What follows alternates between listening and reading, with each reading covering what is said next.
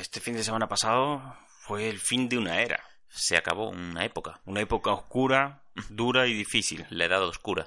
La- los, añ- los años oscuros, Bueno, años, le Años, parecido, chaval. años le habían parecido. Este año se acabó el ciclo de no tengo móvil. ya está, para mí pasó mucho tiempo, para mí fueron años. Hashtag un móvil para Martín. eh, hasta Eh, nunca. La gente iba normal, normal por su casa con el móvil y yo iba tipo Mad Max, vestido exactamente igual. O sea, Gritando gasolina por la calle.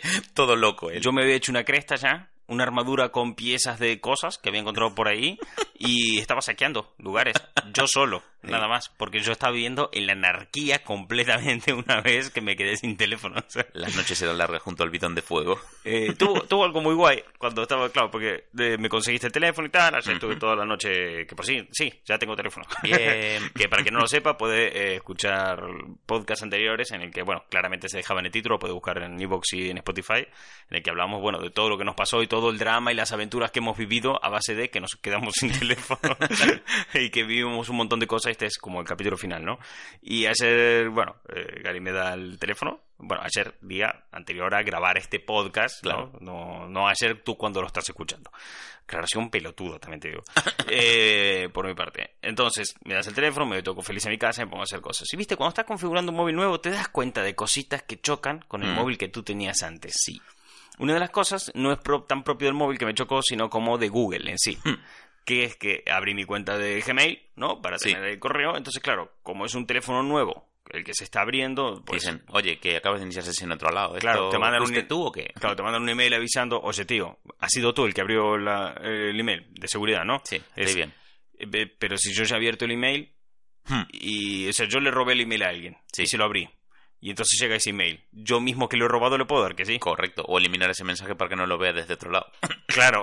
Entonces, eh, te dice que tienes que entrar a un sitio, porque yo dije, no pueden ser tan idiotas Sí. de, de hacer esta comprobación. Entonces te ponen, tienes que dar en este enlace para comprobar que eres tú. Y yo, ah, bueno. Bueno, está bien. Le doy en ese enlace, entro y digo, ahora es cuando me hace el... Viste que cuando te haces una cuenta en algún sitio... Una te, ronda de preguntas, sí. te dicen preguntas y tal. No, lo que me dice es, ¿puedes introducir aquí tu contraseña? Y le metí la contraseña y me dice, bueno, ahora podrías decirnos si eres tú o es otra persona el que cogió tu móvil. Y yo, "Eh, ¿fui yo? Ah, vale, gracias, continúa. ¿En serio? Y yo dije, ¿por qué me mandan poner una pregunta en plan de ¿cómo se llamaba tu primera mascota cuando hacías? Y me, me pareció muy tonto. O sea, es, qué fácil es robar con una cuenta de Gmail una vez que ya tienes la contraseña. Tú imagínate el ladrón honrado que, ¿sabes? Lo roba, llega a todos esos pasos, de repente eres tú otra persona. Mierda, no puedo mentir. Joder, Eh, has llegado a mi punto débil. Maldita sea, soy otra persona. Jo, pues te bloqueo el móvil hasta nunca. Sí, sí, es una mierda, me tengo que marchar ahora. Eh, así que eso, me, me ha parecido muy divertido esta- este proceso de Google. A lo mejor es que lo tengo yo mal configurado o algo, pero quiero decir, esto debería estar hecho a prueba de idiotas. Ya. O sea, yo, yo doy por hecho que yo soy idiota. Pero digo eso que, que toda la tecnología apunta a hacerlo a prueba de idiotas todo. Yo considero que está siendo pro idiotas. O sea, Pro idiota, claro, Cada vez la que- tecnología es más para pulsa aquí y todo se hace solo. Todos, eh, no sé, bueno, eh, va muy por ese lado Apple. Sí. Apple cada vez que saca alguna cosa nueva va por ese lado. Más que innovar, fomenta que seas muy tonto. Sí, simplifica más. O sea, y más, y más, y más, hasta un punto de, eh, mira, ni, ni te uses. O sea, ni uses el móvil, cómpralo, ya está. Y luego tiene el LG que los complica. Ah, sí, el El, lo hace el más difícil. que conste, el LG tiene alguna cosa que me gusta, que es que eh, nunca se rinden. es Eso, verdad. eso me gusta, me gusta su afán de no rendirse, parecen un Super Saiyan ahí, no, el orgullo del, del ¿viste? un Spiderman que siempre se vuelve a levantar. Claro. Eh, y luego que innovan, que innovan muchísimo. Sí. Eh, Además que nunca se rinden a la hora de innovar. Son los primeros en sacar cualquier pelotudez para el móvil, cualquier tontería que funcione. Recuerdo hace años que habían sacado el primer móvil con pantalla en 3D como la Nintendo 3DS. Mm. Y es como, ¡fuah! ¡Qué, qué, qué útil! ¡Qué útil! Súper innovador. y creo que también fueron los últimos en sacar Ya, un móvil así. Por algo será. Claro, es que no somos los primeros en sacar un móvil. No me sé qué, con qué tecnología superior al 4K. Sí. Y es en plan de, me está diciendo que con tu móvil veré mejor que con mis propios ojos. No lo sé. Eh, ahora tienen un móvil que han sacado que es de doble pantalla. Sí. ¿no? Y yo lo vi, y lo, cuando lo vi me emocionó un montón, como siempre me pasa que veo un móvil del LG, y digo, hostias, esto puede estar muy guay. Dos pantallas, dos tareas a la vez, puedes Claro. hacer dos cositas, qué guay. Luego vi que era del LG y dije, no, no, Mm. aquí es cuando tengo que empezar a desconfiar de mi entusiasmo, porque si lo respalda LG es que a lo mejor no es tan guay. Y el, y el móvil se abre como un librito. Sí. O sea, se abre como un librito y tú tienes una bisagra en medio. Y entonces puedes ver, eh, en un lado estar viendo un vídeo de YouTube y en el otro respondiendo mensajes. ¿no? Lo hecho que la palabra bisagra ya lo veo tan frágil, tío. Y yo no le veo, o sea, vamos a asumir que no es frágil. Yo ya lo estoy asumiendo. Bueno, voy a asumir que no es frágil y que no se va a partir en, en dos móviles. es lo que a decir, te quedan dos luego. Pero eh, a mí lo que me llama la atención es el rollo de que tú lo abres y dices, Sí. ah, puedo responder mensajes mientras miro un vídeo en YouTube. Cosa que con un móvil de una Ya sola pantalla hacer. Lo puedes hacer y sin YouTube Premium, Hmm. ¿vale? Pero a lo que voy es que tú cuando coges el móvil escribes con los dos pulgares, ¿no? Correcto. El teclado. Y, y lo coges de cada lado y con los pulgares vas escribiendo. Hmm. Pero en este caso te queda un pulgar en una pantalla y otro pulgar en otra pantalla, porque se abre como un libro. Exacto. Entonces, A partir de la evolución requiere un pulgar de 12 centímetros. entonces yo pensé, joder, claro, lo agarro por el medio, entonces tengo un pulgar de abajo hacia En- arriba y otro medio de diagonal raro. derecha e izquierda y voy escribiendo. Digo, pero claro, el dedo de abajo a lo mejor no llega, la tecla más arriba y tengo que estirar un montón, porque Sí. Los móviles no están pensados para eso. No, claro. Y después dije, Y los dedos tampoco. y claro, y dije, joder, eje, eh, bueno, lo has vuelto a hacer. Eh, está ha bien. vuelto a ser algo muy innovador y muy poco útil. No obstante, eje nunca pierde las esperanzas. Nunca te rindas. Me gusta, es que yo creo que debe haber una oficina donde haya, donde hay alguien que dice, venga, con este la pegamos, con esta vamos a, lo, lo reventamos, con A por todas. Nos quedamos con el mercado, o sea, no quieren que exista una innovación Ujú. que esos no hayan explotado y se la lleve otro antes. Sí. O sea, es- yo voy a ser el primero, si funciona, lo peté, Eh, pero claro, Yo creo que tienen un departamento que se llama de innovación y fracaso y que aquí vamos a desarrollar la siguiente tecnología que fracasará en el futuro. Es como una, ¿sabes y cuando, más F. ¿sabes cuando van eh, los Simpsons a Nueva York y Bart va a las oficinas de la revista Mad? Sí. que dice, quiero ver, no, no, estas son las oficinas normal y corriente, aquí no pasan cosas locas, se abre una puerta y se ve un montón de gente saltando y movidas. Pues ese es el departamento de ISMAD de LG. ¿sabes? Totalmente. De, no sé, gente haciendo cosas locas probando, de, A ver, qué, va, qué sí, sale. sí, sí. En fin, esto es Gary Martín se compraron un micro, programa número, no sé, ¿cuánto? 62. Ay, 62. Estamos a nada de llegar a, a 100. Venga, digo Martín, que dentro de tres programas nos jubilamos. no, No va a pasar. 62 programas y, si no me equivoco, penúltimo del año puede ser. O antepenúltimo del año. Estamos ahí. Sí, sí, sí, juraría que es el último ya. Uy, eh, ¿Antepenúltimo No. o, o penúltimo? Por ahí. Por ahí andaremos. Sí, por ahí andará. Eh, en este, bueno, pues eh, ya que hablamos de finales del ciclo, de- se acabó el ciclo del drama, que por cierto, tenemos una cuenta de Instagram que es arroba los juguetes de Martín, y si queréis ver todo el drama del que estamos hablando, del vivir sin móvil, Ujú. podéis ir a las historias destacadas y buscar la que se llama Sin Móvil. Ahí encontraréis todo lo que nos ha pasado al no tener móvil. Peleas con gente en tiendas, eh, garantías que de golpe resulta que costaban 200 y pico de euros. Pedidos que van a otra ciudad. Sí, uy, esa no la contamos, creo. No, eso no lo No, esa, esa la guardamos por otro, día. para otro día. Esa sí, de, esa, de, esa la guardamos junto con, aunque la mía es mucho peor, o sea, quiero Sí. decir, yo quedo peor que tú, que mía, de cómo llegué a Madrid a ver Vengadores. Esa la dejamos para otro día. Eh, porque, uff, eh, la aventura era ver la película cueste lo que cueste. Eh, bueno, todo, si queréis ver todo el preámbulo de lo que era no tener móvil, pues eso, vais a arroba los juguetes de Martín, buscáis sin móvil y ahí tenéis eh, La crema. Así que eso esto va de eh, fin de ciclo y se acaba uno muy grande que es la década. Entonces, eh, como la nostalgia es algo muy malo, Sí. es algo muy malo, o sea, la nostalgia está... Hay una cosa guay de la nostalgia, que es mm, que te ayuda a conservar el pasado. Pero no todo el pasado hay que conservarlo. Por eso nosotros en nuestra cuenta de Instagram somos una campaña muy fuerte llamada El pasado es un sitio raro, donde Es verdad. mostramos cosas que en, su- que en el pasado se vieron como que estaban bien, Sí, pero, pero la, ves hoy, pifiada. claro, la ves hoy en día y dices, ¿y esto qué es?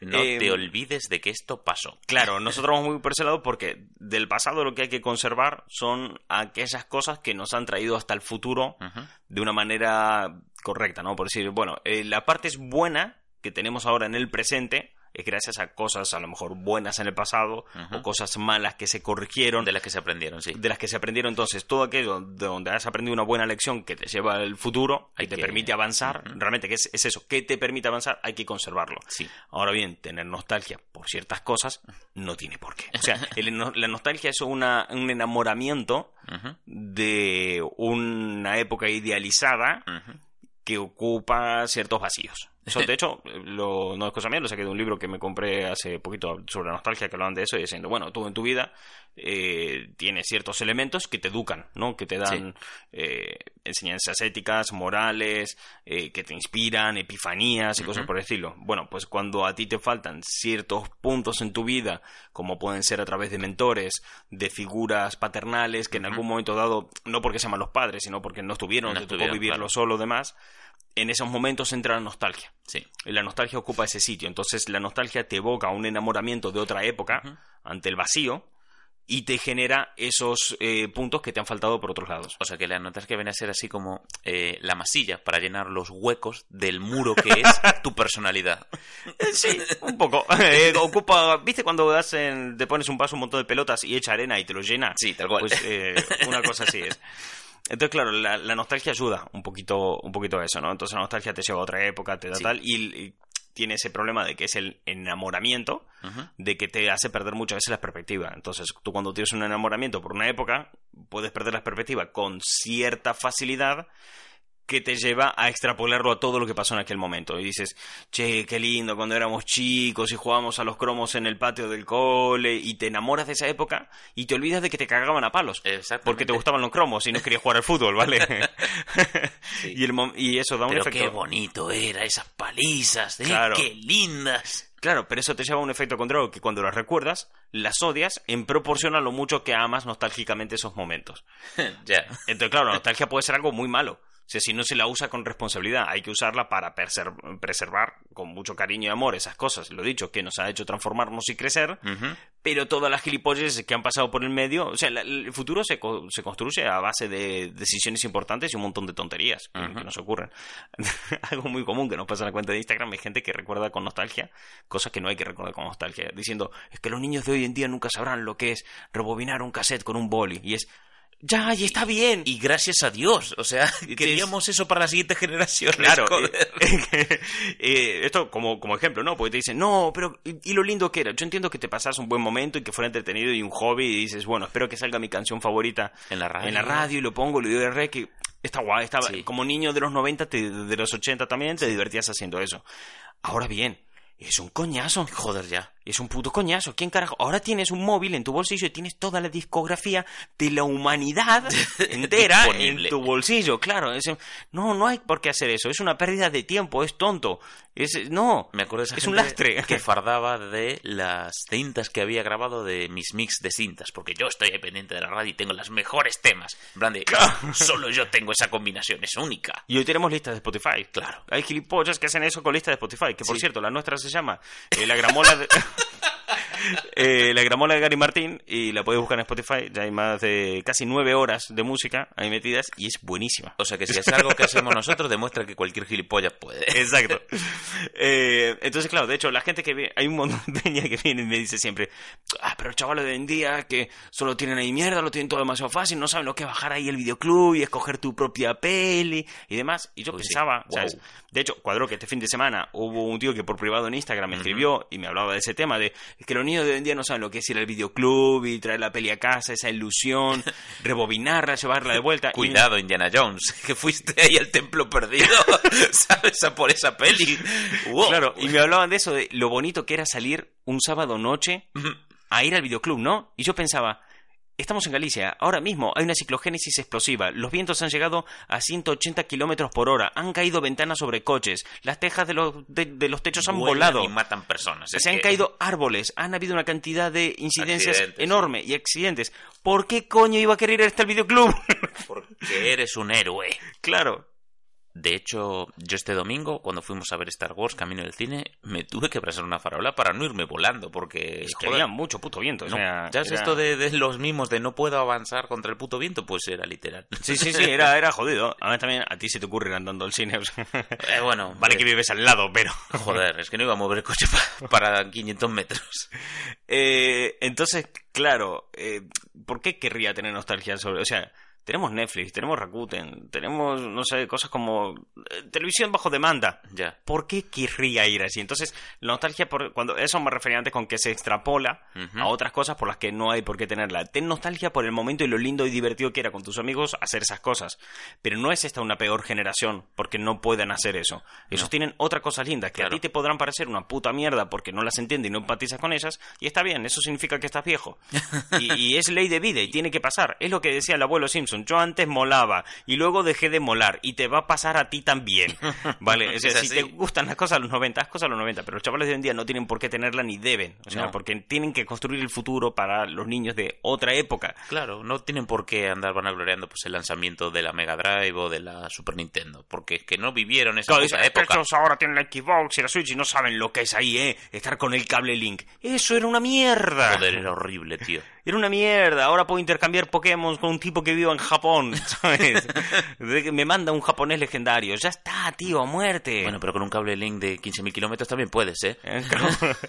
Entonces, eh, la gente que te decía, ay, es que hoy lo tienen todo tan fácil. No, también tiene sus dificultades y demás. Y los tiempos cambian y siempre hay mierda. La mierda es algo, es una constante.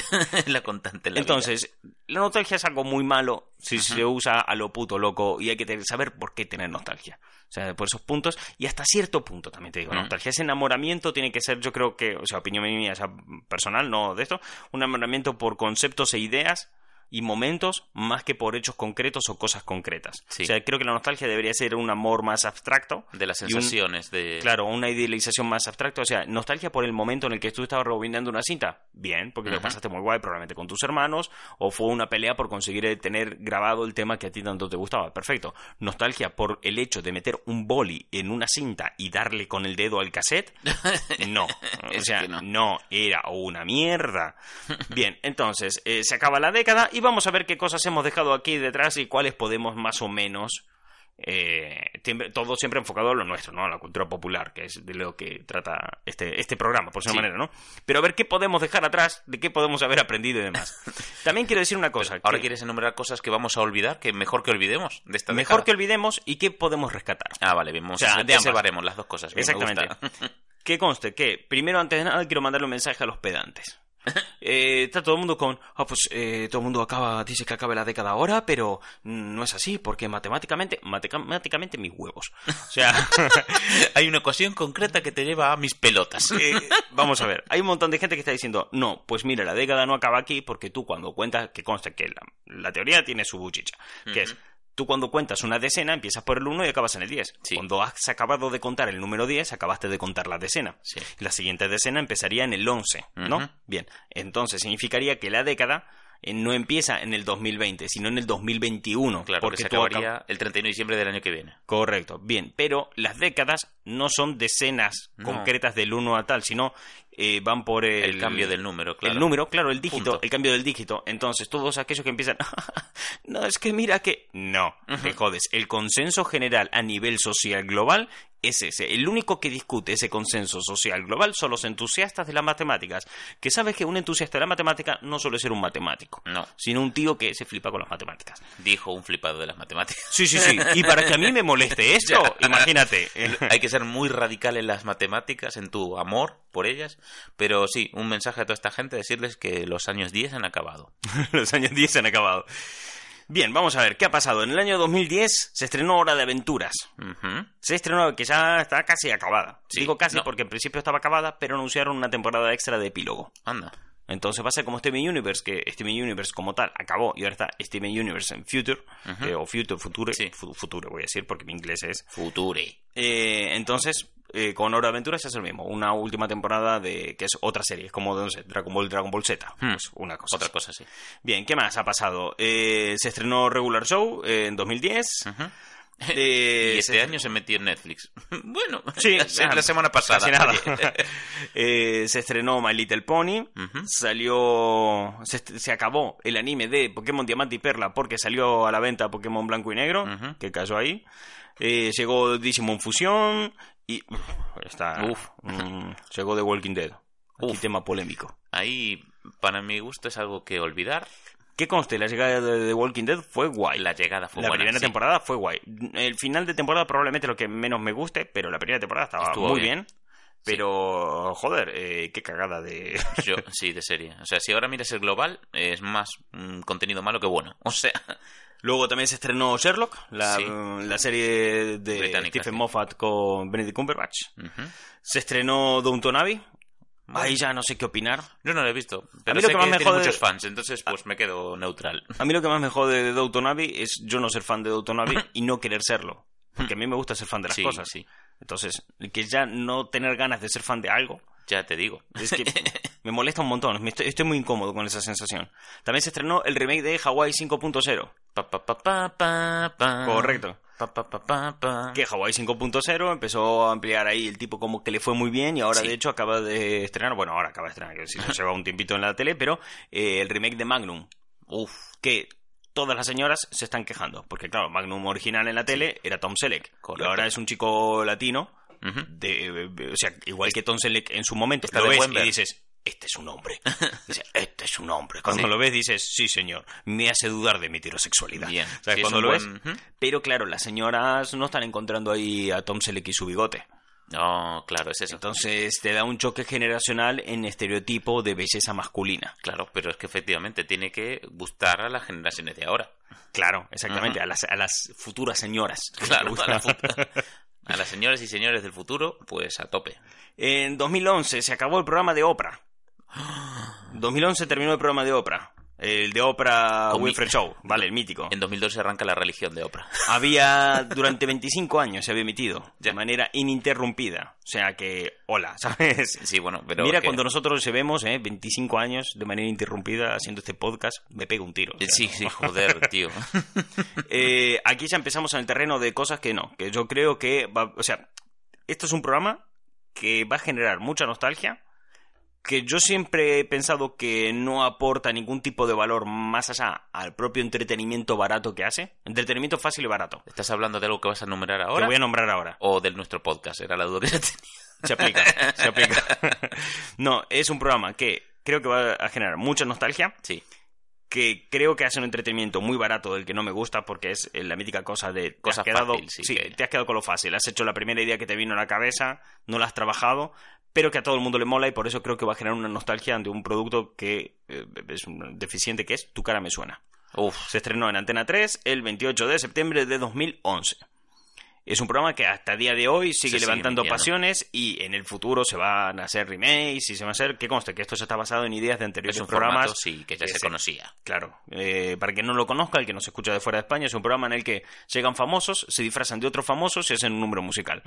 No hay más. Pero por en medio todo esto un montón de ay, chistes y no sé qué. Y, y, sensiblería barata y... Sí, sistemas de jurados y puntuaciones que cambian según lo precisa el guion y no sé, eh, cosas locas. A mí me parece una puta mierda. O sea, en, en- en mi análisis objetivo, me parece una puta basura. Yo el problema que tengo con este programa es ese, que me parece un- una forma barata, tío, de, de- o sea, de fácil. entretenimiento. de que no te lo has currado, no te lo has trabajado. O sea, y yo creo que, el, o sea, sabes que va a funcionar de base, pero yo creo que el público se merecía un poquito más. Porque hay cosas que tienen que se pueden rescatar de ahí que es muy buena. Por ejemplo, ha habido temporadas que tú lo, te- lo vas y lo miras y tiene un maquillaje de la hostia.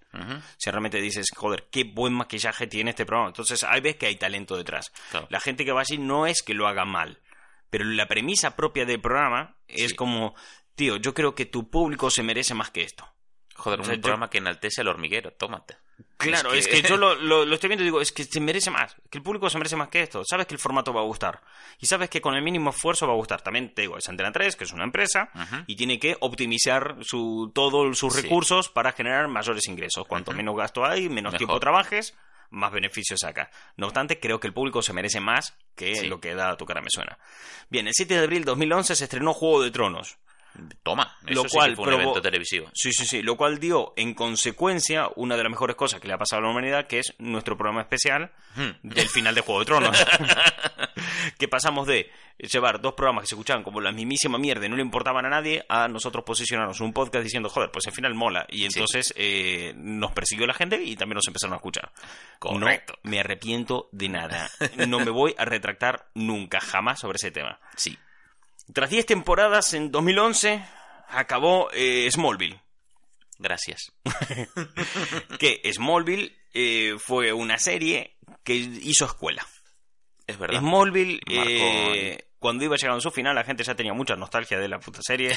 El formato había avanzado muy bien, eh, había gustado mucho, conectó muy fácilmente con la juventud y además era coger un personaje clásico, un personaje de siempre que todo el mundo conoce, y lo vamos a mostrar una historia de origen, pero con un drama adolescente. Un matiz que nunca se había tratado. Claro, en ese tipo, o sea, no. Quiero decir, siempre se han puesto matices de juventud y demás, pero no en ese formato, en un Claro. formato de voy a coger y voy a estirar esto al máximo. O sea, la historia final era, te contaba la historia de origen de Superman en el pueblo de Smallville. Sí. Y la serie iba a durar lo que tuviera que durar. Y el final de la serie era que Clark Kent se convertiría en Superman.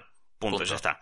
Pero lo que han hecho con la serie es coger de los cómics un montón de elementos y demás, pero la alargaban y la narraban en un formato televisivo drama adolescente. De capítulos ¿vale? autoconclusivos y cosas así. Claro, tenía eso, pequeñas tramas y demás. Serie típica de los 90, comienzo de los 2000, de 25 episodios por temporada sí o sí, de unos 50 minutos. ¿Qué pasa? Que eh, la- lo que la diferenció de otro fue meter ese formato tan común a personajes de la cultura popular.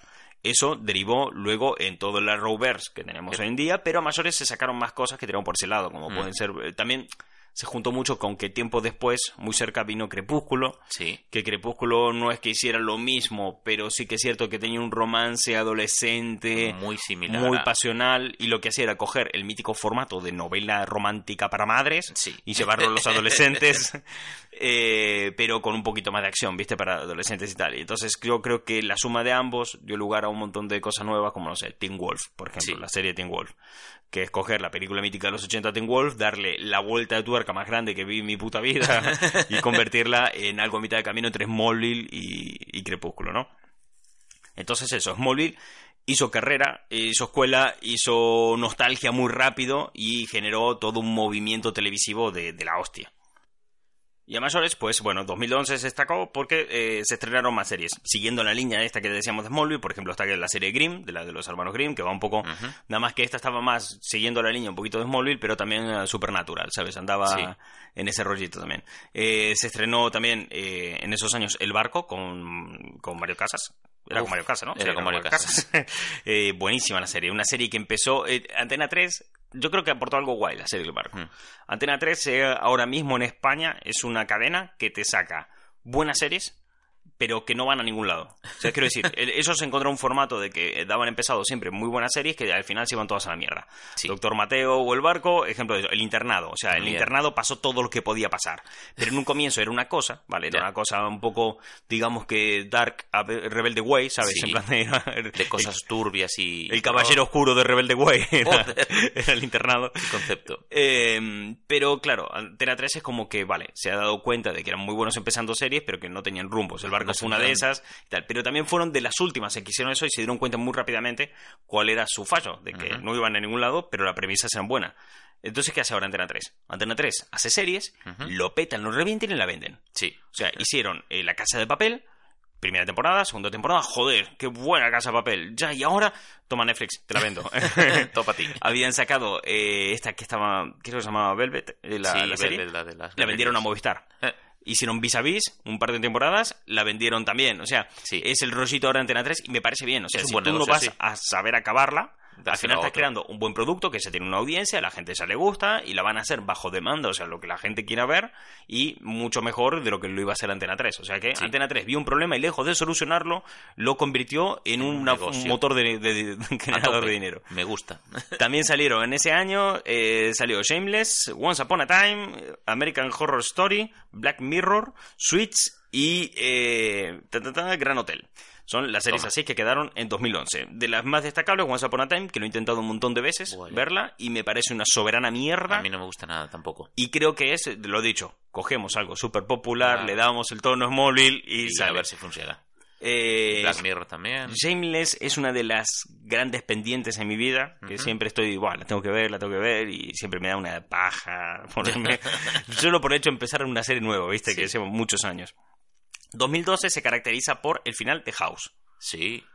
Eh, House fue una serie muy anclada a su época, en el sentido de 25 episodios por temporada y tal, todo eso, pero las tramas y guiones que planteaban eran muy modernos. Sí, sí que eran bastante innovadoras y rompió mucho con el formato de Claro, series. de médicos sobre todo. Marcaron bastante el tono del formato de series para el futuro. Sí, porque tenía ese formato de, bueno, veamos qué aventuras le depara hoy la vida al Doctor House. Claro. Que es el formato típico de series, de, de fuera de la época de la era dorada de las series y demás, ¿no? Era ese formato de, bueno, si te parece un capítulo tampoco pasa nada y una trama que se va a resolver entre el primer episodio y el último y habrán tres capítulos importantes por el medio que tendrás que ver, ¿no? Pero eh, House aportaba un desarrollo de guion y de, de dirección de, y de, de fotografía muchas veces, que era lo que le daba la chicha a la, a la serie, lo que realmente te decía, Sí. el- el cómo plantearon el personaje principal y todo ese asunto fue lo que le dio la, la importancia a esta serie que dices, hostia, aquí sí marcó escuela y yo creo que si hemos tenido luego un montón de series con una calidad tan, tan descomunal ha sido porque House acostumbró al público Sí. a otro tipo de guion. Bueno, Es House y otras tantas series, ¿no?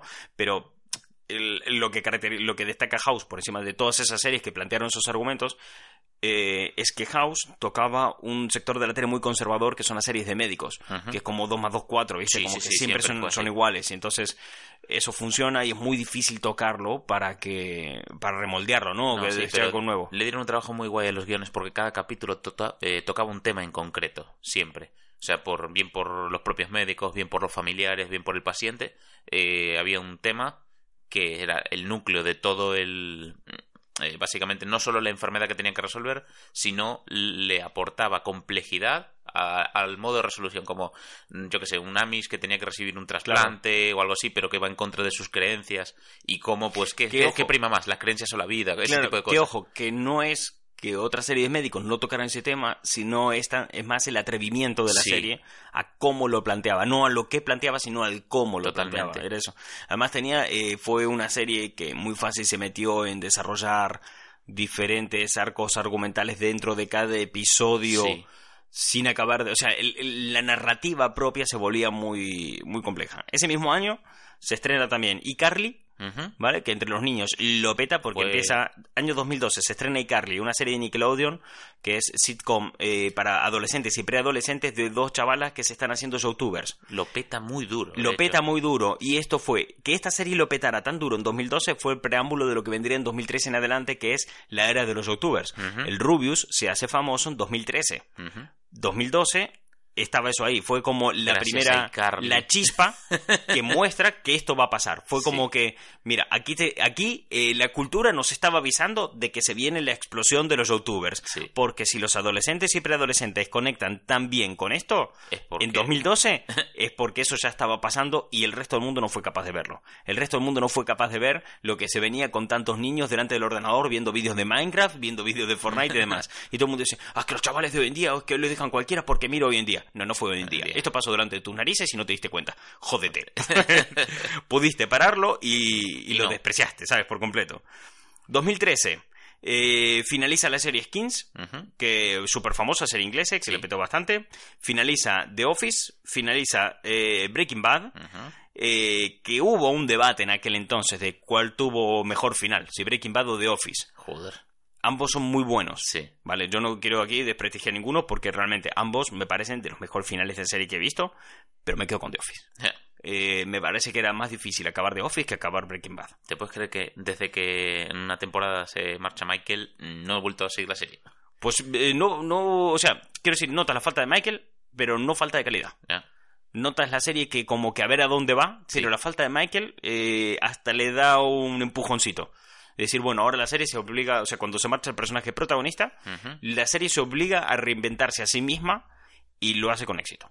No dura mucho más tiempo porque la audiencia bajó, Claro. porque el protagonista Steve Carrell Sí, mueve masas, ya te digo. pero realmente se mantuvo, se mantuvo muy bien y el final es muy bueno, es de los mejores finales de serie que he visto. Yo entre Breaking Bad y The Office me quedo con el de The Office, sin desprestigiar al de Breaking. Bad.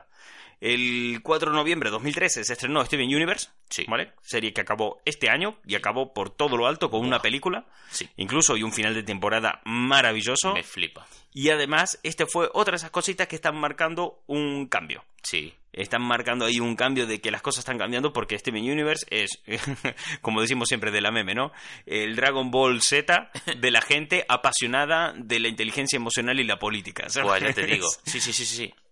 Eh, Steven Universe es muy bien, trata los temas que trata de manera muy buena y es una serie que sé que si yo lo hubiera tenido cuando era niño, hubiera tenido una mejor infancia. Pues ya te digo. Sí, sí, sí, Eh, para que, luego vengan y digan que todas las series actuales son una mierda. Ya, No, no. Steven Universe es la prueba de que no.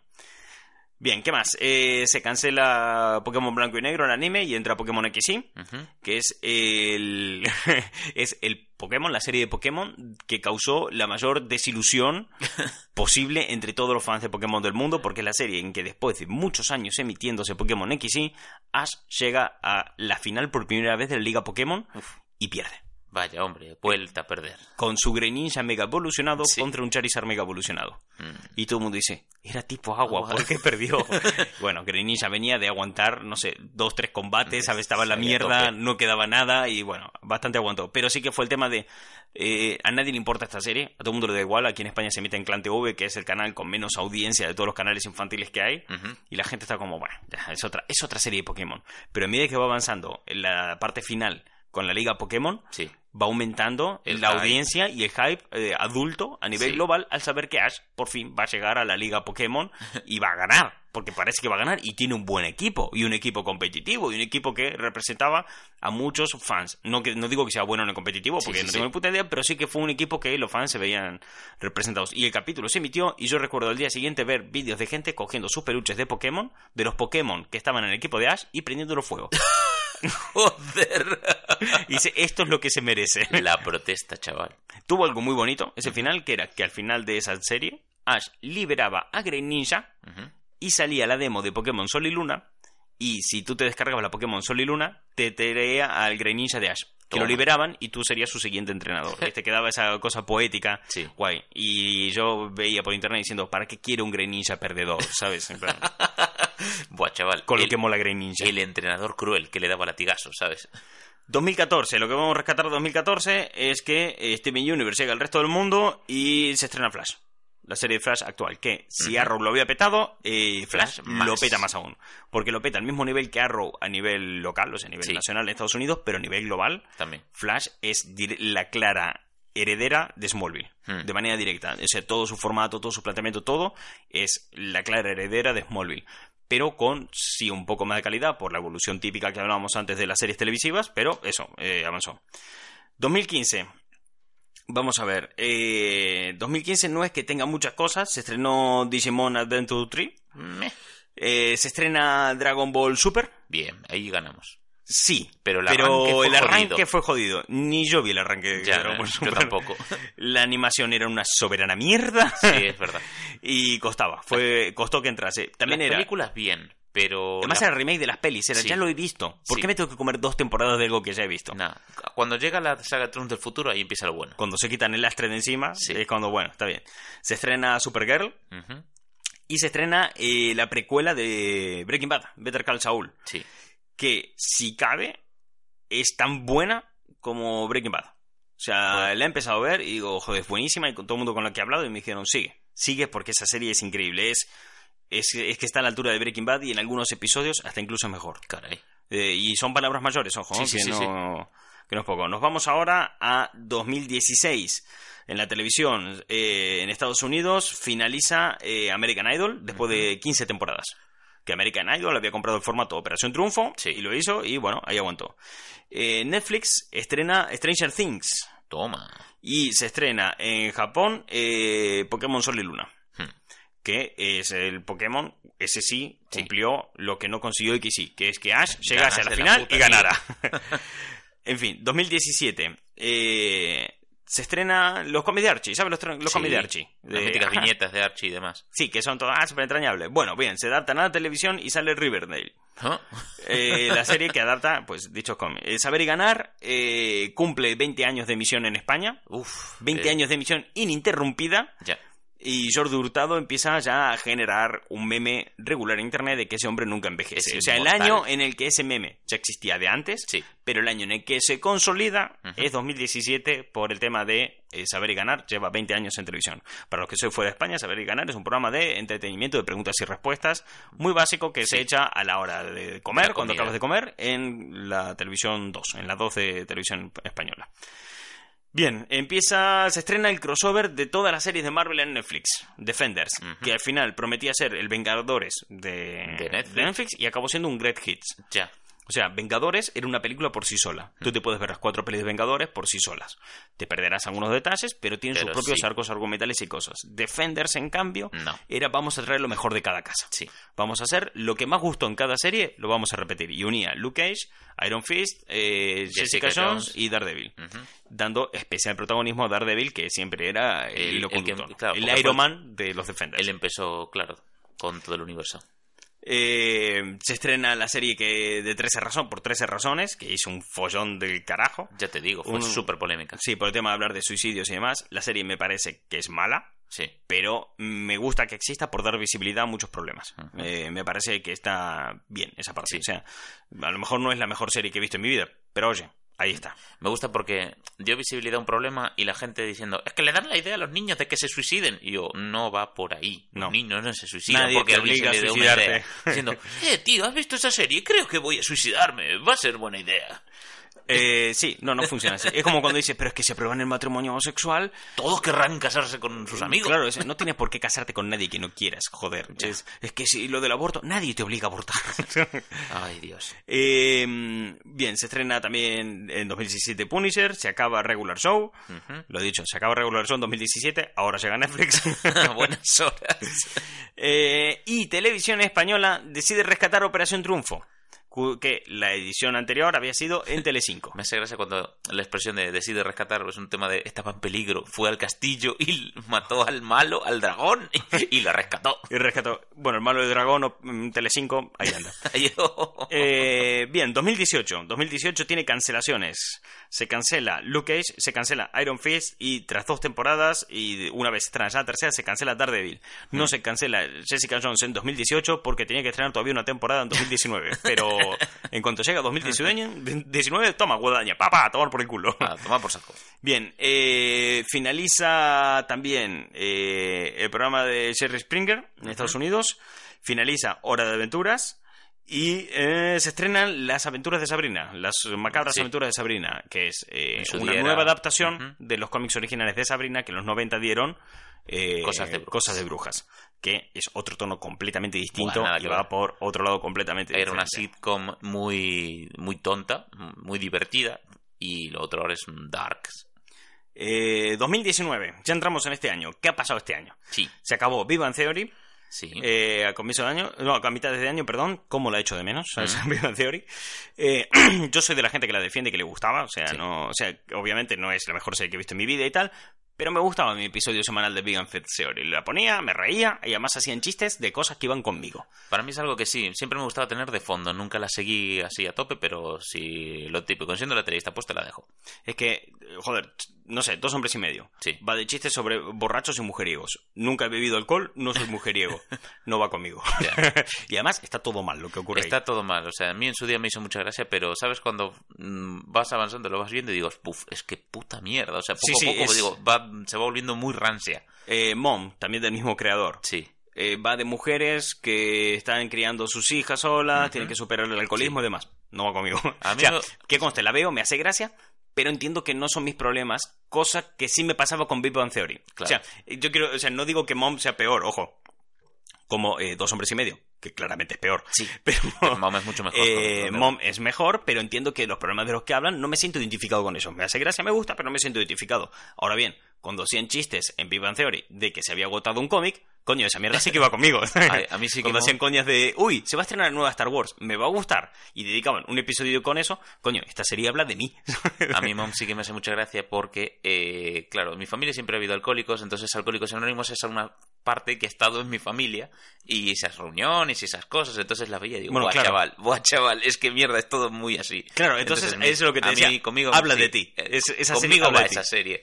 Eh, es el mismo, dijiste el mismo creador es Chuck Lorre, ¿no? Chuck Lorre. Estamos hablando del mismo Chuck Lorre que canta la canción de las tortugas ninja. El mismo Chuck Lorre que hizo la música de las tortugas Porque Ninja, lo efectivamente. descubrí hace poco con el Toy Tasmeidas Sí, sí. de, de las Tortugas Ninja, que es Chuck Lorre, porque era un músico que iba por bares y de repente consiguió, pues eso, un trato de decir, anda, un opening por una serie, ¿qué cosas? ¿Qué es esto de las series? Y ahora es un puto productor muy famoso. Eh, yo lo descubrí hace tiempo porque estaba buscando información sobre Chuck Lorre, no me acuerdo para qué cosa que me hacía falta. Sí. Eh, creo que era para no sé qué cosa en Instagram o algo así. Entonces entré a IMDB a ver su, su rollo Sí, y vi claro. que tenía una larga lista de eh, como Música, músico. sí. Yo, que Chuck Lorre como músico. Ya ves. ¿Será el mismo Chuck Lorre? Y entro y miro y digo, ¿qué hizo este tipo? Ah, tal, tal, las tortugas ninja. Llevo toda mi vida cantando una canción de este hombre. Y, y decía que, digo, era muy jodido eh, hacer una rima con esas cuatro palabras. Teenage Mutant Ninja Turtles. Es que, joder, es... es y reto, ¿sabes qué ¿eh? hace? No, se, no las rimas, No. directamente la suelta y tomar por el culo. La toma por culo, hizo bien. Bien, eh, se estrena en 2019 Batwoman, se acaba Juego de Tronos, empieza el podcast de Gary Martín, HBO estrena Chernobyl. Me gusta cómo la has colado ahí. ¡Pah! Lo metí ahí. O sea, Y se emite el último episodio de My Little Pony. Amazon Prime estrenó The Voice. Eh, DC estrenó Crisis en Tierras Infinitas. Netflix acaba de estrenar eh, The Witcher. Se estrenó también nueva temporada de Stranger Things. Y se anunció ya una cuarta. y Amazon Prime también estrenó La Garrapata. Que es un No, La. Garrapata llegó este año a España, pero Ah. ya había, se, se había estrenado antes en... Ah, bueno, pues la estrenó en. España. Y eso fue la televisión en esta aquí. década. Luego, en cuanto a videojuegos, pues también hemos tenido ahí algunas cositas destacables. Por ejemplo, en el año 2010 eh, salió un Assassin's Creed, en el año 2011 salió un Assassin's Creed, en el año 2012 salió un Assassin's Creed, en el año 2000... No, mentira. Solamente en 2010. O sea, esto me lo... No, mentira, en 2012 sí que sí. Yo quería hacer la broma, viste, de que todos Sí. los años... Deja de comprobar si, me- si este chiste coincide con la realidad. juraría O sea, que sí. Es que lo estoy diciendo sin leer guion. O sea, por hacer el chiste de... Ya, pero sabes que además, entre a- consola, móvil, vete buscando, pero te digo yo, de Assassin's Creed entre consola, móvil, eh, juego de Facebook, porque había aplicación de Facebook para jugar que te iba dando puntos para el Uplay y poder ir reinvertir en la plataforma de Assassin's Creed, eh, se podía. O sea, juraría que todos los años ha habido uno o dos. Año 2010, Assassin's Creed Brotherhood. Bien. Año 2011, Assassin's Creed Revelation. Ajá. Año 2012, Assassin's Creed 3. Año 2013, Assassin's Creed 4, Black Flag. Año 2014, Assassin's Creed Rolls. Año 2015, Assassin's Creed Syndicate. Año 2016. ¡Ah! 2016 no hay. Ey, toma. Se equivocaron. Año 2017, Assassin's Creed Origins. Año 2018, eh, Assassin's Creed Odyssey. Año 2019, oh, no hay. Bueno, se ve que en los años múltiplos de tres. Vas a tenerlo. Eh, Eh, Igual se dieron cuenta de que a juego por año es carísimo y desde luego va a bajar mucho la calidad de, tu, de tus Hombre, títulos. no sé, voy a bajar. Bien, juegos destacables, así voy a ir rápidamente a juegos destacables de, de estos años, ¿no? Sí. Bien, eh, Angry Birds Seasons. Y tú dirás, ¿juego destacable Angry Birds Seasons? Sí, porque el nivel de usuarios que tuvo en 2010 se te va de las manos. Popularizó tanto el jugar con el móvil que la peña no se hace una idea. Luego también está en 2010 Epic Mickey, Ujú. eh, el Alan Wake, Sí. Bayonetta, Heavy Rain y... Ah, qué, ¡Oh, qué sorpresa! ¿Un Call of Duty? Y Pokémon Blanco y Negro. 2011, Mortal Kombat 9. Este, Sí. este es tu juego favorito, el que te voy a nombrar ahora. Ultimate Marvel vs. Capcom 3. Sí. eh, Uf, eh, eh, Batman Arkham City. Eh, Portal 2. Me gusta porque has dicho sí. Uf, y no quedó nada claro si lo es o no lo es. Eh, lo dejo a, a es un la elección que- de la audiencia. Es un juego con el que tuve muchísimo, muchísimo hype y no estuvo a la altura del 2 ni de coña. Eh, Portal 2, eh, Minecraft. 2011 fue el año del lanzamiento de Sí. Minecraft y Skyrim. El lanzamiento del juego oficial, porque hasta entonces la gente jugaba la beta. Sí, claro, obviamente. Eh, 2011 se- fue eso. Bien, año 2012 rescatamos eh, New Super Mario Bros. 2, Ujú.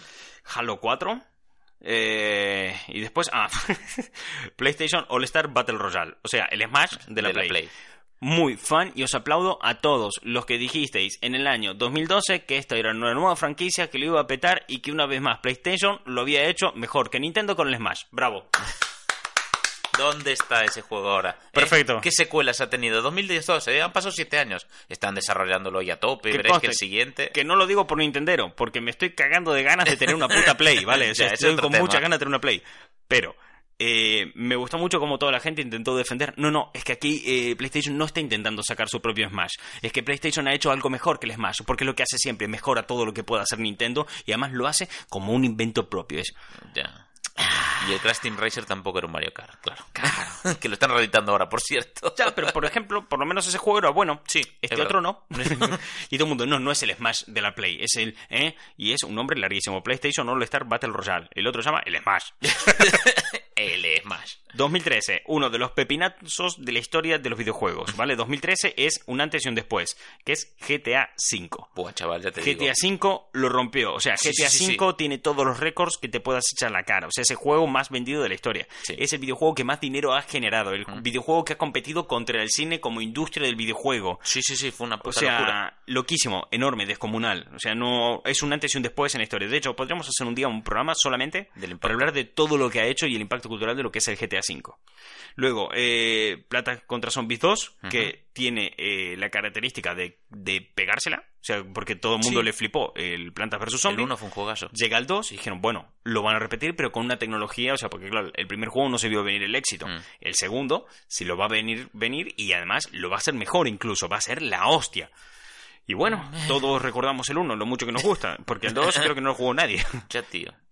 Eh, remake de Tomb Raider y Dead Space 3. Remake Mm. de Tomb Raider. Un exitazo también, Un sí. exitazo. Dead Space 3, bueno, eh, ahí está. Aparte, eh, eh, jugó la base de mm, los juegos de narrativa que ya tenía Sony Entertainment, como pueden ser el Uncharted, como pueden... Bueno, Heavy Rain no, porque es eh, otro tipo de narrativa. Pero sí juego de aventuras y demás. Vamos, yo creo que cogieron el, el modo Uncharted y también el que tiene... ¿Cómo se llama este? Sí, Tomb Raider recuerda muchísimo al Uncharted. ¿eh? Eh, y el de Y el Uncharted al Tomb Raider. Es hermoso eso. Y el Last of Us. Eh, Last of Us tiene exactamente el mismo, la Sistema. misma dinámica y narrativa y desarrollo de personajes que está muy guapo. 2014, año de Alien Isolation, Devil Within, Bayonetta 2, que luego volveremos a esto. Eh, Planta vs Zombie intenta reinventarse con Warden Warfare, que Sí. es como una especie de Call of Duty. Queda ahí y en un sí, no, tal. Me pareció muy arriesgado cuando lo sacaron y bueno, en fin. Después sale el Billón Dos Almas y Outlast. El Billón dos Almas a mí me gustó bastante porque como historia, luego como juego, bueno, pues te sientas y lo ves. O sea, es como un juego ideal para jugar en YouTube. ¿eh? Eh, 2015, año de Batman Arkham Knight. El único que me queda por jugar de esa saga, por cierto. Mortal Kombat X. Super Mario Maker, juegazo, juegazo Sí. donde lo haya, contra todo pronóstico además. Y llega lo que empezó muy fuerte y acabó mm, con, con completo disimulo, ¿sabes? De que nadie se dio cuenta cuando se terminó, que fue Lego Dimension. Lego Dimension Sí. era el gran videojuego que te traía Lego, utilizaba el sistema tipo amiibo, entre comillas, lo que tú construías lo veías luego en el juego, o sea, lo Sí, tenía sí, todo. ¿Qué no tenía? Jugadores. era un juego demasiado caro de producir, demasiado caro de comprar, porque el Lego no es barato, No, entonces se convirtió ahí en una cosita que quedó, bueno, muy guay. estuvo quedó lo que pudo haber sido y nunca fue. Porque muy realmente prometía además, un montón, sí. y podía ser muy guay, pero sus costos y precios pusieron una barrera para todo el mundo demasiado alta, Mm. cuando había otras alternativas mucho más baratas en mercado, teniendo en cuenta más Amiibo, que no es que sea lo mismo, porque no es lo mismo, ni de coña, pero de cara a un padre inexperto a la hora de comprarle juegos a sus hijos, está viendo juguetes que interactúan con la consola. Sí, es Y un amigo te cuesta 15 pavos y un Lego Dimension bastante más te, te costaba. Entonces, bueno, además el amigo te valía para varios juegos, el Lego Dimension no. La parte buena es que cada Lego Dimension era un set de Lego en miniatura que podías montar. Tenía sus cosas guays. El problema sí, sí. que no tenía guay era su precio y que nunca consiguió tener la cantidad suficiente de usuarios. Bien, año 2016. Uy, aquí sí un año bueno para mí. El año 2016 es que, claro, ves unos títulos, pero hay uno en concreto que fue el que está por encima de todos. Y aquí sí que también hay un antes y un después en, el tema de videojuegos. Porque está Super Mario Run, eh, ah, muy divertido para móviles, qué guay. Nintendo nos está cobrando 15 pavos por el juego completo, que te den por el culo. Fue lo que pasó básicamente Sí, con él. totalmente. Ahí Nintendo pifió bien. Además, hicieron jugada de aliarse con Apple, que sería primera en Apple y tal. No sé, al final no, no acabó de cuajar. Eh, salió el Doom, salió el Uncharted 4, salió el Overwatch, salió el Street Fighter 5 y todos son titulazos, como ves. Sí. Todos son títulos top. Pero el juego de 2016 que lo rompió completamente, que se convirtió en un fenómeno de masas, fue Pokémon Go. Sí, totalmente. Pokémon Go lo cambió. O sea, cuando tú ves a una señora jugar con el móvil en cosas de realidad aumentada, ya está. es Pokémon Go fue el juego del año, el juego más jugado con diferencia. Tiene comunidad a día de hoy que la gente dice, pero si los que juegan a día de hoy es un porcentaje muy pequeño comparado con el original. Ya, Ya. pero el porcentaje que queda eh, sigue siendo enorme. Es- Porque a, a lo mejor, no, no sé los números concretos, ¿vale? Me lo estoy inventando. Pero imagínate que te dicen el 10%, ya, pero es que el 10% de millones de personas sigue siendo un montón de gente, ¿sabes? Mogollón de puta peña. Fue Eh, un juego que lo rompió muchísimo, eh, muchísimo, y además cambió un montón la forma, o sea, la idea de ver el jugar con el móvil en un público mayoritario. O sea, Sí. en 2016 ya había mucha gente jugando con el móvil, no existía el competitivo en móvil como existe hoy con juegos Clash of Clans y cosas por el estilo, pero sí jugar con el móvil era una alternativa buena y sostenible a tener una consola portátil. Estoy mirando ahora mismo en la Google Play, eh, si me da la data de la aplicación. Es lo mítico de las descargas y demás, ¿sabes? La que te desca- Es que, claro, tú te pones a pensar en, en- en móvil, jugar con móvil, o sea, te- yo creo que hay una masificación enorme. Eh, yo solo dejo que es la primera vez que veo este número. Eh, más de Es un símbolo extraño. que cuando lo, eh, lo lees invocas a Satanás. ¿Sabes cuando vas a mirar los stats en algún aplicativo y demás? Pues lo digo como si lo hiciera más gente normal. Yo soy de estos raritos que hace esta mierda para ver qué tanto lo peta una aplicación. Eh, más de 100 millones de descargas. Claro. Me cago en la puta. Imagínate que solo siga jugando el 5%. Sigue Pues- siendo mucha puta gente. Es locura, tío. Y una valoración de 4 con 4. Es que está muy bien, ¿no? O sea, Claro, el tema está en que eh, ya se jugaba con móvil antes. El móvil era una buena alternativa a las consolas portátiles. Mm. Era una, eh, fiable, sostenible y demás.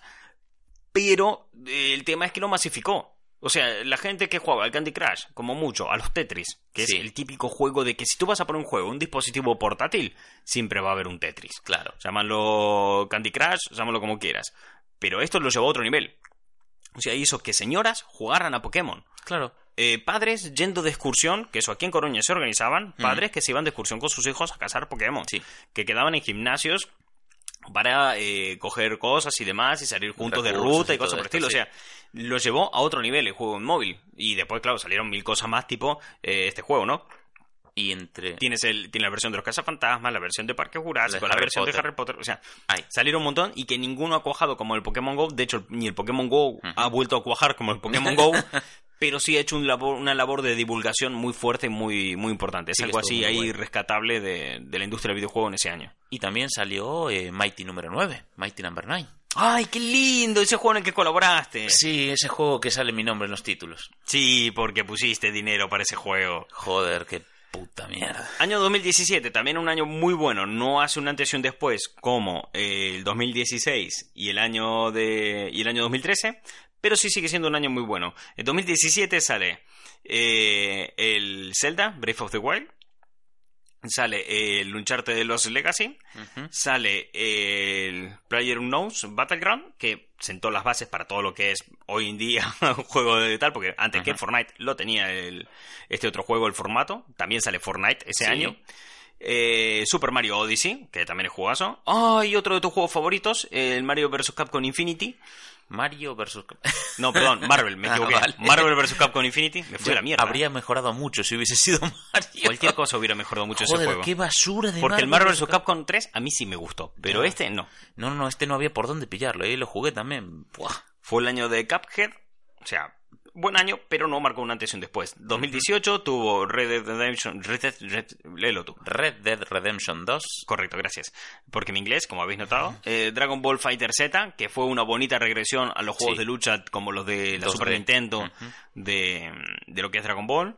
Eh, salió el nuevo God of War, que también puta se podría llamar Un Padre en Apuros. Eh, Boy. Mega Man 11, el videojuego de Spider-Man, fue buen año el 2018. Sí que fue. Super Smash Bros. Ultimate. También. Eh, ¿Qué más? ¿Qué más? ¿Qué más? Eh, Detroit Become Human. ¿Mm? Vamos a 2019 ya. ¿Y qué salió este año? Yo creo que ¿Salió este algo año... más después del Borderlands 3? Porque yo no lo sé. Yo creo que este año ha sido un poco peor que el año pasado. En cuestión Hombre, de... es que ¿no? hubo temas de. Eh, remake, remake del Resident 2, de Cry 5, Kingdom Hearts 3, por fin, un juego que pensamos que jamás vería la luz, Ya, apareció. Eh, y no la cagaron como hicieron con eh, No, a, Duke gente- Nukem. a los fans le gustó, la verdad. Eh, salió el Sheer 5, Ujú. Dead Strange, Sekiro, Mortal Kombat 11, Jump Force, Jump Force... uf, Sekiro se llevó el... Jump Force son de los que demuestran que este año ha sido peor que que el anterior. Sí. Porque Jump Force eh, podría haber sido un juego guay Hmm. si no hubiera sido planteado en el mundo real. O sea, ver en Nueva York a Goku y a Freezer pegarse es como... Ya, tío. eh, es un poco raro. Sí, era raro. Aún así, Sekiro se llevó el título a juego del año. Eh, a mí mm, le tengo que dar una, otra oportunidad porque eh, me mola, me mola mucho From Software y todo lo que hacen. Pero la dinámica es muy loca. O sea, es un ninja. Es que es muy Tenchu. Es muy Tenchu Sí. antiguo, lo cual te obliga a jugar con paciencia. Y eso es algo que a veces no me apetece. Y además el público hoy en día ya no está tan acostumbrado a un juego más paciente. Sí. Eh, pero pasa, pasa en general. Yo creo que en todo lo que es entretenimiento audiovisual no estamos ya acostumbrados a algo tan paciente. Porque eh, si tú te fijas las películas, vale que voy a poner un ejemplo un poco radical, ¿no? Sí. Películas años 70. Mm, No sé, Rocky y. Star Wars. Ya. Son mucho más pausadas Sí, de totalmente. lo que puede ser Creed 2 o Episodio 9. Ya, ahora Son mucho más lentas, mucho más, una narrativa mucho más pausada. Sí. Se recrean en mostrarte escenas y expresiones de cada actor, en mostrarte la situación donde están. Los planos son mucho más largos y demás. En cambio, las ves, la misma saga, te digo, Sí. eh, en la actualidad y es boom, boom, boom. Todo boom. rápido, sí, sí, sí. Claro, pero porque el, el público ha cambiado, evolucionado, las maneras de narrar tuvieron que cambiar con el público y demás. Y yo creo que eso le ha pasado también un poco a los videojuegos Hmm. Que han tenido que ir adaptándose al público y a esto que si lo piensas es normal que ocurra porque tú vives ahora en la era de internet y tienes el móvil en la Todo mano inmediato, sí. y todo está pasando. O sea, tú fíjate que a lo mejor te tiras un rato a mirar el móvil, no te, no sé, en dos minutos, Ujú. que te pones en Instagram y cuántos stories ves. Que cada story son medio. 15 segundos. Ya, sí, sí, sí. Claro, lo raro son, por ejemplo, formatos como este, el podcast, que una persona se tire una hora escuchando un podcast. Pero claro, se tira una hora porque la gente que está escuchando esto ahora mismo, o está a lo mejor conduciendo, o está la- fregando en su casa, o lo está escuchando, le, le presta la atención de, no, me voy a parar a escuchar esto, pero lo ha escuchado en dos o tres partes, eh, no hay un tirón de una Sí, hora claro. para, para prestarle 100% la atención a esto. Pero yo creo que es por un, esa evolución. Entonces, claro, si sacas el juego anclado a esa otra época, Mm. pues es un poco... Sí. Y también salió el Dead Strain este año, Ah. que es el videojuego de Globo, Sí. de Uber Eats. Es el El de lleva la cosa. El de- punto A, punto B, lleva esta cosa para allá. Mad Max, edición Jacit. Bien, nos vamos a... Ah, una última cosa de esta década. Fue el año que Nintendo se la pegó y resurgió de sus cenizas cual Fénix. Buah, chaval, ya te digo. Fue el año de nos hemos flipado, hemos entendido muy mal los números de la Wii. La Wii, la consola más vendida, la consola más top, que lo había revolucionario. ¿Revolucionario? Que lo había revolucionado. Hoy estoy. Sí. Y, y la Wii malentendieron los números. Dijeron, pues si hacemos estos números, que, es que ya está. Ya está. El Ganamos. mercado gamer es el nuestro. No, amigo. No. Sacaron la Wii U, Sí. que era como tendría que haber sido la Wii de buenas a primeras. primero. No funcionó. Nintendo casi se va a la mismísima mierda misma. Nintendo se dijo, llegaron a una junta de, de, de- Gabinete de crisis ahí. Sí, me imagino a la junta de accionistas, se agarraron, se sentó y dijo ahí Iwata, que de aquel chabón vivía, decía, bueno, agarraros del ojete que vienen los números. Eh, claro, me imagino que habrá sido así, porque los japoneses Ya. son muy educados, jamás dirían estos tacos, pero la situación era tan grave Sí, que me imagino... lo requería. sí, sí, que mientras decía esto estaba Miyamoto arrancando cable de cobre en las paredes, Reggie actualizando el currículum. O sea, Todo. la Wii U se la pegó, pero se la pegó a unos niveles loquísimos. Entonces deciden reinventarse por completo y sacan una de las consolas más maravillosas Ujú. que se han sacado jamás, que es la Nintendo Switch. Sí. Que cuando tuvimos el programa aquí, que inventamos al legendario Lexi, Ujú. que es gamer profesional, él decía, Dios bendiga la Nintendo Switch. Correcto. Cómo me, me ameniza la vida. Sí. el tema de portátil sobremesa, ahí acertaron. Así que Totalmente. eh, muy guay. Tiene algunas cosas, obviamente es muy mejorable la Switch y tiene un montón de movidas Todo lo que cambiarla, pero realmente eh, lo hicieron. Nintendo lo volvió a hacer. Nintendo una vez más se fue a la mierda para poder resurgir con fuerza de sus cenizas. Y si nos vamos al cine, en el año 2010 tenemos eh, El Cisne Negro, tenemos Origen, que a mí me flipa. Sí. Críticalo todo lo que quieras. Origen está guay. flipa. Pero a mí lo que me, lo que me ha gustado de Origen, eh, que aquí es cuando entramos en las cosas olvidables, y es que eh, yo rescato más Origen que Christopher Nolan. Ah, que no digo que Christopher Nolan sea un mal director, ni mucho menos. Pero a Christopher Nolan le salió bien Origen, Origen mola, mola un montón. Y todo el mundo dice, pero no es tan guay como todo el mundo cree, que aquí, ¿eh? Mm. ¿eh? No eres tan listo. Y él, ¿cómo que no soy tan listo? Y sacó Interstellar, que me parece una mierda.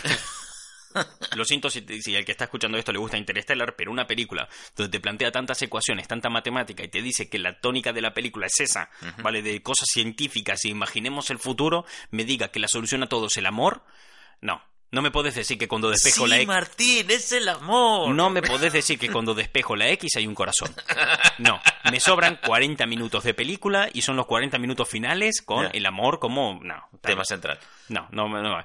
Bien, eh, año 2010 también tenemos Toy Story 3. Nadie la vio venir. No, o sea, para nada. salió Toy Story 3 y dijimos, ¿quién pidió esta película? Ujú. Nadie, no hacía falta Toy Story 3. Ya está, déjalo, que acabe. Esto no- va, va a ser terrible, la van a cagar. Uf, qué buena. Como lloramos, joder. Qué manía de llorar. Después cuando salió Toy Story 4 y lo anunciaron, todo el mundo dijeron, otra vez, de verdad, volvieron los mismos Porque- argumentos. sí. Y yo diciendo a todo el mundo, cállate la boca, que dijiste lo mismo que con Toy Story 3 y mira lo que pasó. Y a mí me pasó, yo me eh, quejé de sí. Toy Story 3 y me tuve que comer mis palabras. Entonces no me atreví a decir nada malo de Toy Story 4.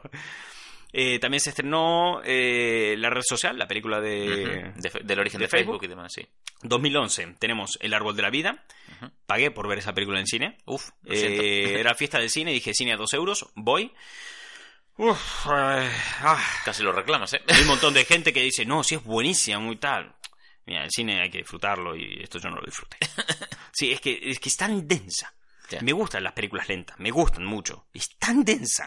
No es lenta, es densa. Dios. Es como, ay, la fotografía es preciosa, las interpretaciones buenísimas. La película me parece Ya, una... ya estás buscando como la excusa para decir, bueno, algo bueno tiene. Sí, no, cosas buenas tiene. O sea, no puedo, no puedo decir que sea la peor película que he visto en mi vida, ni mucho menos. No, Pero estoy diciendo, Super. mira, yo no, no cogí con esto. Yo no, no, no, no fui capaz de casar con esto. No te la compro. No, no te, bueno, sí que te la compré porque pagué la entrada. Pero no puedo, ¿sabes? No, no puedo con esto. Bien, eh, The Artist, que trajo cine en blanco y negro y mudo, o sea, maravilloso, y lo petó un montón. Se inició la trilogía del Hobbit, que vi la primera y no vi más. No. Ahí me quedé. Eh, Tarantino estrenó Django en 2012. Eh, en ese año también el cine pegó, de- igual que con GTA V, en el año 2012 pasó algo muy parecido con el cine, que reventó, cambió todo porque se estrenó Vengadores. Sí. Y a partir de ahí, la máquina de la panoja se transformó a dirigiendo la industria del cine a otro camino. Mm. Bien, eh, también se estrenó La vida de Pi y lo- imposible. 2013 tenemos Carrie. 12 años de esclavitud. Gravity. Me gusta mucho Gravity. No la vi todavía. Me gusta un montón. Se estrenaron Gravity e Interstellar muy cerquita. Y yo decía, es que Gravity es mucho mejor. Es que Gravity es, que Gravity es, es cojonudísima. Eh, Gravity además tiene un plano secuencia inicial muy bueno. De, de que realmente te provoca mucha ansiedad lo que estás viviendo y que aunque esa ansiedad no se mantiene durante toda la película, sí te ha puesto en situación de estamos viviendo una Claro. aventura. Entonces, tiene un plano secuencia muy fuerte, que te pega muy fuerte y que si consigues empatizar con eso ya coges el ritmo de la peli y aunque baje la, la intensidad, sí. te queda esa sensación de aventura y de acompañar a la protagonista, ¿no? Eh, tenemos en 2013 El Lobo de Wall Street, una película que no es mala, pero está completamente sobrevalorada porque Sí. hay muchos excesos y la gente suele pensar que porque haya excesos es bueno algo y no, No, tiene no. por qué. Eh, la vida de Adele, de Adele perdón. Saltamos a 2014 ya con Boyhood, Birman, que Birman es de las mejores pelis que he visto en mi vida. Sí, es sí, que es buenísima. Y Birman tiene una cosa graciosa con Gravity. Y es que el director de Gravity y el, y el director de Birman son colegas. Y cuando vieron que todo el mundo elogió al plano secuencia inicial de, de Gravity, según dicen los rumores, Se picó. el tío como que se picó, hizo la coña de... Porque claro, es un plano secuencia larguísimo. Y era una época en la que el plano secuencia venía muy fuerte. Eh, True Detective, que también Sí. lo había petado en televisión eh, en ese momento, tenía un plano secuencia muy bueno hacia mitad de la temporada. Y entonces como que se picaron y eso estaba en tendencia y dijo, ¿a qué te hago toda la película en plano secuencia? Y efectivamente, Birman está toda la película en plano secuencia. Es buenísimo. Y además son tres días de plano secuencia. que Es Sí. tochísimo. Tenemos Grand Hotel Budapest también. Buenísima, muy buena. Whiplash, eh, que, que es una película con mucho tempo. El tempo. e Interstellar, que bueno, no me gusta. Lo siento, no puedo. O sea, lo he intentado, la he visto reiteradas veces porque dije, no puede ser que no me guste. Y efectivamente, me sigue pareciendo una mierda cómo resuelven la historia. Es como, eh, aquí sí te has pasado listo, Christopher Nolan. Aquí sí. Además, ya te digo, muy cerquita, Interstellar y Gravity. nah. Bien, vamos al año 2015. El año 2015 tienes eh, El Renacido, tienes eh, Jurassic World, Película más taquillera de su año. Ojo. y de las más taquilleras de la historia del cine, tenemos Star Wars Episodio 7 del Despertar de la Fuerza. Gran regreso Eso, de, sí. de Star Wars. Tenemos La La Land, tenemos Moonlight, que hablamos de ella ya en anteriores programas. La La Land también lo rompe. Un plano secuencia también muy bueno inicial y demás. Plan trae de vuelta el cine musical clásico impresionista. Uy, estoy soltando unas movidas aquí para compensar lo mal que hablo. Se estrena It capítulo 1 en 2017. Otro peliculote. Sí, muy guay. Y qué, pena que fuera tan guay, porque nos puso listo muy alto para, la, siguiente. Y pasó algo en 2017 que claro, lo, destacable de ese año son esas dos cosas, ¿no? Pero pasó algo que es que nunca pensamos que diríamos, ¿has visto la última peli de Pixar, la de los mexicanos muertos? es verdad. Que fue como me la planteó mucho Coco, la gente, mucha gente tal. ¿Has visto la de mexicanos muertos? Y yo, joder, qué faltón. Ya. Eh, y en 2018, ya saltamos 2018, eh, estoy diciendo aquí a la taquilla y tal, porque estábamos mal de tiempo. Eh, Bohemian Rhapsody, Roma, que Roma salió en Netflix y fue otra de un antes y un después. La gente no lo acabó de valorar eso, pero que Netflix colara en los Oscars una película a mejor película. Ya. Eh, uy, marcó también un antes y un después. Uy, marca un antes y un después porque es el tema de eh, en la Academia de Cine como que nadie quiere a Netflix. Porque eso no es cine de verdad, porque si la pantalla, como dijo Almodóvar, si la pantalla en la que ves la película es más, eh, más pequeña que el sitio en el que te estás sentando, no es cine. Palabras de Almodóvar. Pues toma, ahí te comes Romas. Roma se llevó, de hecho, el Oscar a Mejor Película de Habla No Inglesa. Estaba nominada a Mejor Película y el tema es, es que si gana, la Academia de Cine de Hollywood reconociendo. está reconociendo que la industria ha cambiado y el mundo ha cambiado. Este cúmulo de pollas viejas se han acabado, sí. Tal, porque además eh, hay que recordar, eh, no son las que premia eh, o sea, los Oscars, la mejor peli del año, sino la que más les gustó a la academia. Sí, o sea, me parece mucho más reconocible en ese sentido los Globos de Oro mm. que los Oscars. Pero bueno, los Oscars es como, no sé, el mundial del FIFA, pero en cine. Y luego ya saltamos a 2019 con eh, Joker, Vengadores Endgame, que fueron, y Star Wars, que son como las tres grandes películas del año, a pesar de que este año fue años de blockbuster, blockbuster, blockbuster. Me he dejado películas por el medio, las enumero rápidamente. Tenemos remake de Karate Kid, el final de Harry Potter, eh, el final de la trilogía de Nolan, It, Rose One, peliculón Rose One. Peliculote. Eh, Deadpool 2, eh, Los Increíbles 2, Alita Ángel de Combate, que cómo me he reído con esa película, qué cagada. Mm. Detective Pikachu, mete el cine noir a los niños. Me gusta. Todo el mundo dice, de lo peor del año. No, joder, mírala con una perspectiva de un niño de 10 años y te vas a dar cuenta que la película no está mal. A diferencia de X-Men Fénix Oscura, que sí fue una cagada. Y la como la mires es una, es una mierda X-Men. Es una mierda tal. Me he dejado cosas fuera, he hecho, te digo, ahora un resumen rápido porque vamos muy mal de tiempo con el programa. Pero invito a todo el que está escuchando esto que si ha notado algo que nos hemos dejado fuera y que ha sido importante y digno de mención de esta década y que ha construido el futuro, o sea, Aquí lo que hemos nombrado son las cosas que han ocurrido esta década y que han construido el futuro, lo que van a ser los siguientes 10 años. Si nos hemos dejado alguna, tiene en los comentarios. Y lo que no hemos nombrado es que posiblemente no merezca la pena ser rescatado ni tener nostalgia por ello. Eh, que conste que no digo que haya habido cosas buenas, hay cosas muy pequeñitas buenas que se hablaremos en el futuro. Y alguna cosa fuera quedó. Por eso invito a la gente que diga que me he dejado aquí de cosas que construyen el futuro pero... Eh, y las que destruyen. Pero hay otras que no las vamos a nombrar porque, porque son, una, son una soberana mierda. Eh, no como el final de Perdidos, que fue buenísimo. Eh, la década del 2010 ya nos dejó muchos chistes de por sí, como los hipsters, los tobillos al aire, los bigotes con formas rarunas, las barberías. Qué bonito, ¿eh? 2010. Toma chiste.